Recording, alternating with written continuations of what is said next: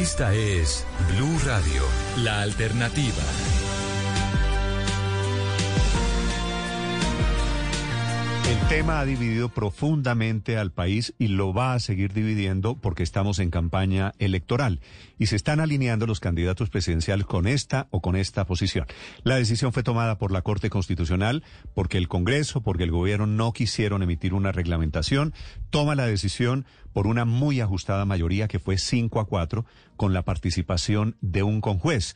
Finalmente es un magistrado, el doctor Osa, el que termina inclinando la balanza 5-4 en favor del aborto en Colombia. Y es una decisión audaz porque permite que las mujeres aborten hasta la semana 24 de embarazo.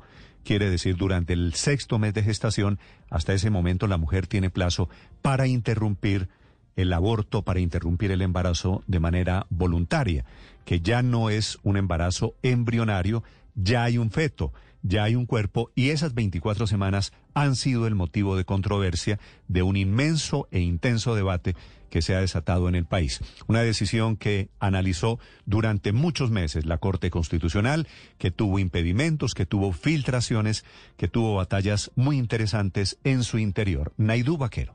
Buenos días, Néstor. Los magistrados estuvieron reunidos cerca de ocho horas al interior de la Corte Constitucional para definir si el aborto sería despenalizado en Colombia o no, después de que resolvieron el impedimento de la magistrada Cristina Pardo, en el que con una votación 7-1 acordaron que la presidenta de esta alta corte continuaría en el debate, se resolvió con una votación 5-4 que el aborto en Colombia sería despenalizado en su totalidad hasta los seis meses de gestación y que después de este número de meses seguirían vigentes las tres causales actuales.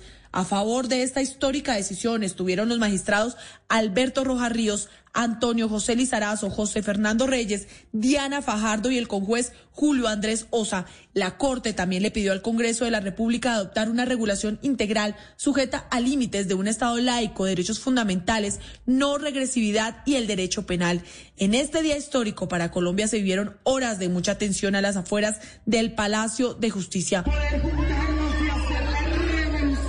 mientras las mujeres y hombres que están a favor de la despenalización del aborto marchaban, gritaban, cantaban y le pedían al alto tribunal resolver la demanda de causa justa, que era precisamente la ponencia que tenía el magistrado Antonio José Lizarazo, organizaciones providas se encontraban algunos de rodillas orando, rezando y pidiendo a la Corte que no despenalizara el aborto. Una falsa alarma hizo que quienes están a favor del aborto celebraran antes de tiempo.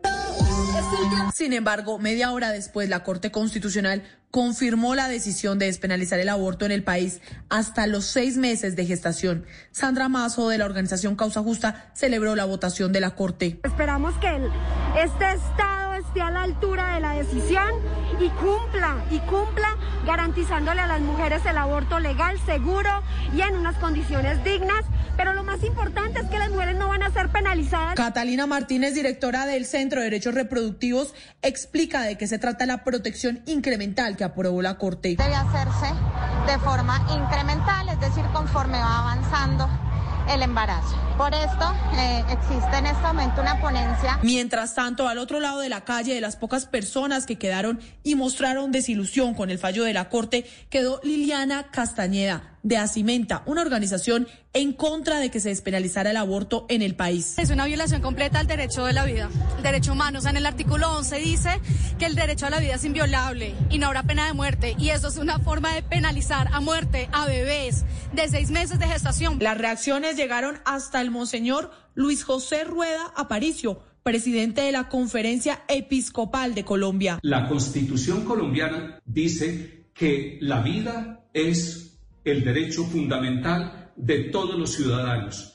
Y de ahí parten los demás derechos que son defendidos en Colombia y en todo el mundo. Finalmente, la Corte resolvió la ponencia del magistrado Lizarazo, que quedó en manos del conjuez Julio Andrés Osa, lo que hace que la ponencia de Alberto Rojas Ríos, que finaliza hoy su periodo en la Corte, quedara también resuelta, ambas con el condicional de las 24 semanas de gestación.